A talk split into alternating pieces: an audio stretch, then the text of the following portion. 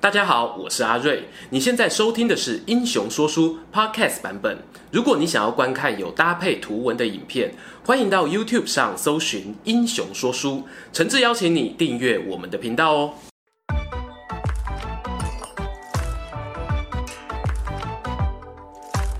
滚滚长江东逝水，《三国演义》重开机。各位英雄说书的观众朋友，你们好，我是说书人阿瑞，替大家带来精彩的英雄故事。上一回呢，我们讲到曹操代替汉献帝发出诏书，号召了以袁绍为首的十八路诸侯齐聚泗水关，准备讨伐国贼董卓。而这个董卓啊，手上有兵有权，不缺猛将智囊啊，不用他的干儿子吕布上场，西凉好汉华雄呢，就自动请缨上阵了。来到泗水关，却看到讨董联合军的先锋部队已经到了。为首的那个人呢，身披银甲，手拿一把金刚古錠刀，头戴一个火焰般鲜红的头巾，正是之前讨伐黄巾贼的英雄，有江东猛虎之称的长沙太守孙坚。孙坚身后啊，跟着他的四名亲信，左边黄盖、程普，右边韩当、祖茂，这五个人联手作战啊，是默契十足啊。华雄呢，因为他现在是泗水关的总司令，不清楚孙坚的实力高低，决定先派出副将胡轸探探虚实，就是所谓的牺牲打。而孙坚作战啊，向来以勇猛当先、不落人后而闻名。他和手下四人啊，排成一个箭头阵型，毫不畏惧地向前冲锋。只一眨眼的时间呐、啊，胡轸就被乱军冲落马下。用他的牺牲呢，告诉泗水关的弟兄，这个孙坚不好惹啊。华雄呢，看到孙坚这种气势啊，知道这个人的作战风格是一鼓作气，就下令士兵呢，紧关大门，城墙上啊，拼命地放箭，挫一挫对方的锐气。同时呢，下令李肃带着数千名轻装的士兵，抄小路绕到孙坚的营寨背后，准备埋伏。没一会呢，听到孙坚军队呢在门口叫阵的声音啊，也累了。华雄就算准时间，轰的一声，大门打开，亲自率领西凉铁骑冲杀而出。孙坚呐，不愧是沙场老手，他知道不能硬拼呐，勒马掉头就把战线往后拉，同时呢，从马腹取出弓箭，照准华雄就是一箭，咻一声棒包，咻两声又没中，两发都没中啊！这是孙坚生平前所未有之事。眼看华雄骑着马越冲越近，孙坚心急之下呢，想要射出第三箭，怎知用力过猛，拉断了弓弦，心中暗暗叫糟。华雄呢，已经来到眼前，抡起大刀，当头劈下，砰的一声，程普、黄盖、韩当、祖茂四个人同时伸出兵器，挡住了华雄这雷霆万钧的一击，异口同声地说：“主公，快撤啊！”孙坚呢，抓紧空档往自家军营撤退，却看见那边啊已经竖起了敌军李肃的旗帜，一咬牙，只好往旁边的树林钻了过去。树林里面啊光线昏暗，听见后面传来马蹄声响，原来是祖茂气喘吁吁地赶了上来。主公且慢，您的红头巾太显眼了，请跟属下换个头盔，让我代替您去引开敌人吧。于是呢，两人百忙当中换了装，在树林里面分头逃开。而华雄呢，追杀了一阵之后啊，杀敌不计其数，直到月上中天呢，才引兵回到泗水关。孙坚啊，他回到联合军主阵之后，盟主元帅是大吃一惊啊，没有想到连勇猛的孙坚都出师不利。还没有人答话，探子来报，华雄呢再次出关叫阵。还用长竹竿挑着孙坚的那个红头巾挑衅，孙坚听的啊是咬牙切齿，气愤难当啊。此时啊，袁绍的小弟袁术手下大将于赦呢，自愿带了兵马应战。前脚刚走哦，探子又回报，于将军不到三回合就被华雄给斩了。营帐里面众人一片哗然，这下谁敢出征？还有一个将军呢，是冀州牧韩馥的爱将，叫做潘凤。他擅长的武器呢，是一把大斧头。此刻啊，斧头上传来了神奇的感应，有一阵阵嗡嗡嗡的震动声，仿佛有千百个来自远方的人在鼓励他。潘凤，快上啊！你只有现在了。这种超自然的力量呢，让他不由自主地走出队伍，对盟主袁绍说啊：“末将潘凤愿前往取华雄首级。”袁绍看这个人默默无名哦，可是呢，眼中流露出无比的自信，还是提醒他：这个华雄呢，已经连伤我军多员大将，潘将军啊，你出去千万小心啊！上将潘凤啊，领命而出。殊不知呢，他的戏份啊，真的只有现在。双方的战鼓声还没有停呢，探马再次回报，潘凤将军已经让华雄斩成两截，一命呜呼了。粉丝，你们知道如何用流言杀死一名武将吗？袁绍得知消息啊，十分懊恼。要是我麾下的河北双雄颜良、文丑一人在此啊，何愁打不下泗水关？这个时候啊，站在北平太守公孙瓒背后帐篷阴影处呢，有一个长胡子、红脸蛋的壮汉缓步走出，一步一句话地说：“盟主不用操烦，小将军这就前去斩华雄人头，献于帐下。”话说完呢，壮汉已经站在营帐的正中央。袁绍开口问这个人姓名啊，公孙瓒呢连忙就上前解释了，这个人啊是前安喜县县尉刘备的结拜兄弟关羽，关云长，现在在我帐下当个马弓手。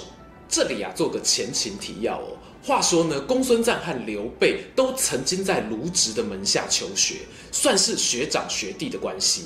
碰巧啊，遇上学弟一家三口殴打上级，弃官逃亡。公孙瓒呢，索性就收留了他，一起带来打董卓解任务。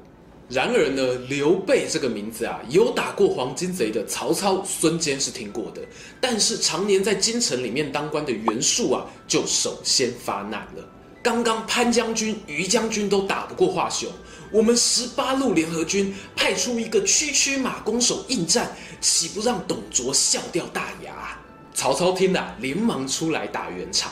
他说：“小袁啊，我看关羽这个人啊，明知道华雄勇猛，仍然敢出来挑战，就不是省油的灯啊。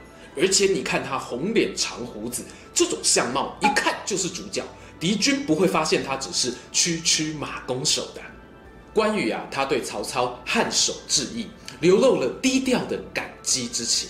但是他正眼也没瞧袁术一眼，直接对盟主袁绍说：“倘若没砍下华雄的头，就砍我的头抵罪吧。”此话一出啊，营帐众人是纷纷鼓噪。曹操连忙叫人热了一壶酒，要给关羽喝下壮壮胆气。但是呢，关羽头也不回地走出营帐，提刀飞身上马。抛下一句话：“把酒斟好斟满，我去去就回。”没多久呢，军营外面啊传来了象征武将出征、震耳欲聋的战鼓，和小兵一阵阵的欢呼声。这些声音啊混合成一道道汹涌的波浪，冲击着帐篷里面的众家诸侯。大家脸上啊分不清是紧张还是恐惧，唯独刘备和张飞两个人面带微笑。因为他们知道啊，当海浪退去之后，站在沙滩上的只会有一个人。咚咚咚，中军大帐外的鼓声啊转为急促，马蹄声呢在帐篷外停下。关羽走进帐篷，手提华雄的首级呢丢在地上。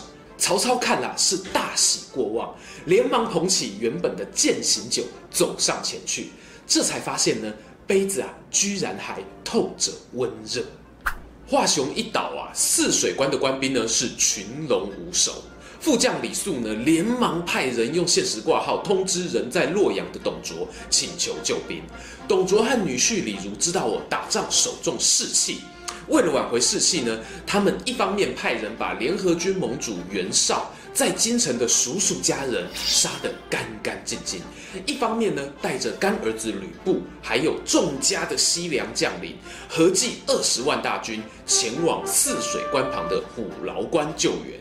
这边呢、我们做个小科普哦。后世有许多学者做考证呢，在汉代的时候啊，虎牢关和泗水关其实是同一个关卡。不过呢，罗贯中在《三国演义》里面呢，将它一分为二。我们姑且就脑补它是同一个关卡中的大门跟小门好了，在此表过不提。且说啊，这边联合军的关羽斩杀了华雄之后啊，本当一鼓作气的杀进泗水关，直取洛阳。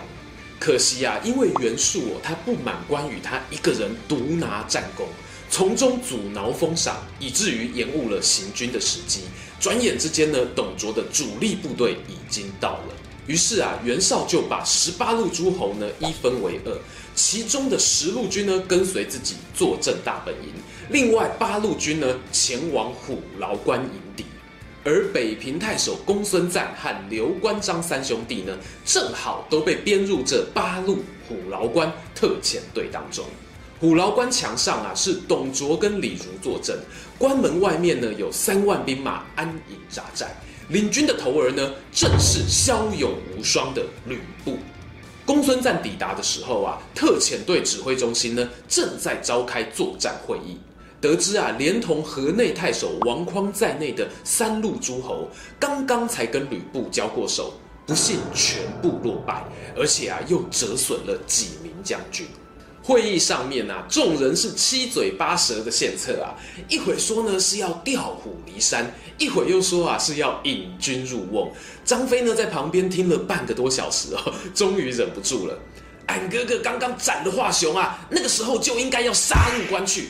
都是你们这帮人拖拖拉拉，才会错过了时机呀！话说完呐、就拎起他的蛇矛，准备带兵出门。众人啊，想要拉住这个马张飞呢，传令兵正好飞马来报，吕布啊，又带兵来到营前校正了。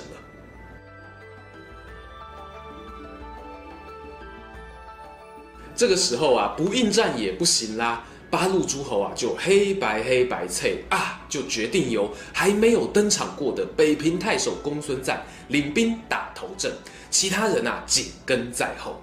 这个公孙瓒啊，因为统帅一队白马骑兵，素有白马将军的美名，一亮相哦，就是银盔白袍配白马，英姿飒爽。但是呢，我们虎牢关前的吕布啊，也不遑多让哦。头戴三叉束发紫金冠，身穿西川红锦百花。诶，之前讲过了，大家看重播影片复习一下。总之呢，他的装备没换，不同的是啊，这次他胯下骑着是干爹董卓送给他的赤兔马，这个一对白马比不上一匹赤兔马。公孙瓒啊，挺枪上前过招，没几回合呢，就赶到左支右绌啊，调转马头想要逃跑。吕布冷哼一声，双腿一夹，赤兔马咻地窜出，居高临下，方天画戟就直取公孙瓒的后心，眼看就是一个白刀子进，红刀子出啊！啊，叫你尝尝俺老张的毒龙钻！螳螂捕蝉，黄雀在后。这个张飞啊，忍了好几集，终于有机会可以放出大绝招了。丈八蛇矛呢，是后发先至，刺向吕布身上的连环甲。不愧是人中吕布，马中赤兔。这一人一马在空中哦，竟然还有办法拉杆扭腰，堪堪闪过那个直取后门的夺命毒龙钻。而公孙瓒呢，则把握机会，赶快逃了开去。吕布啊，他眼看煮熟的鸭子飞了，心中有气呀、啊，猛地挥动画戟横扫千军。张飞应接应架，哐当一声，两人都被震得手背发麻。但是呢，吕布的力气有恢复得更快，吭吭吭吭吭，连续数十招。张飞啊，把蛇矛舞动得像是风车一样的密不透风，却只能防守，抽不出时间来进攻了。三弟，我来也！一把青龙偃月刀当头劈下，除了关羽还会有谁？吕布啊，枪头刺向张飞，枪尾呢顺势抬起挡住了这一刀。用这样诡异的姿势哦，还能够使出力气。虽然是敌人呢，关羽啊也忍不住叫了一声：“嗯，好。”只见关张吕三个人你一刀我一枪，打的是不亦乐乎啊！转眼间就过了三十几回合，刘备在旁边看的是心里着急呀、啊，忍不住抡起双股剑上前掠阵。四个人呢呈现萤火晚会队形，以吕布为中心，刘关张三个人绕着他直打转，但是怎么样也没办法突破方天画戟滴水不漏的防守。旁边的众人啊看的是都傻了眼哦。老学长公孙瓒呢，挂心学弟，发了一声喊啊！八路诸侯的士兵一起冲出，打算把吕布团团围住。以一敌三的情况之下，吕布的眼睛呢牢牢盯住对手，耳朵呢却没闲着，听见从山坡上面传来敌军冲杀的声音，由远至近，心知多待无益呀、深吸一口气，朝刘备猛攻三招。关张二人啊，担心大哥招架不住哦，出招稍缓，准备随时协防。就这么短短的空档，吕布呢，他倒脱画戟，赤兔马一百八十度大回旋，往虎牢关跑去。张飞气得大骂：“吕布，你这个到处乱认老爸的三姓家奴！我我们再打一百回合嘛！”然而啊，赤兔马撒开四蹄狂奔，和后面三人的马匹是越拉越远，逐渐就看得到马尾灯了。刘关张三个人呢，好不容易赶到虎牢关下，遥望城墙上面哦，有青罗伞盖飘动，料想便是董卓。然而呢，城墙上面啊，弓箭雨落石齐下，只得无奈的暂时撤退。袁绍啊，他得知虎牢关特遣队击退了吕布，是大喜过望了。连忙召集了余下的诸侯，从泗水关赶来支援。众人啊，休息了一夜之后呢，准备一鼓作气突破关口，夺回洛阳。话说董卓这边啊，没有料到竟然有人可以连败华雄、吕布两员大将，只好找来李儒密商。李儒分析道：“哦，董大人，现在叛军气势正旺，我军无心作战，不宜正面对决。”我建议放弃洛阳，迁都长安。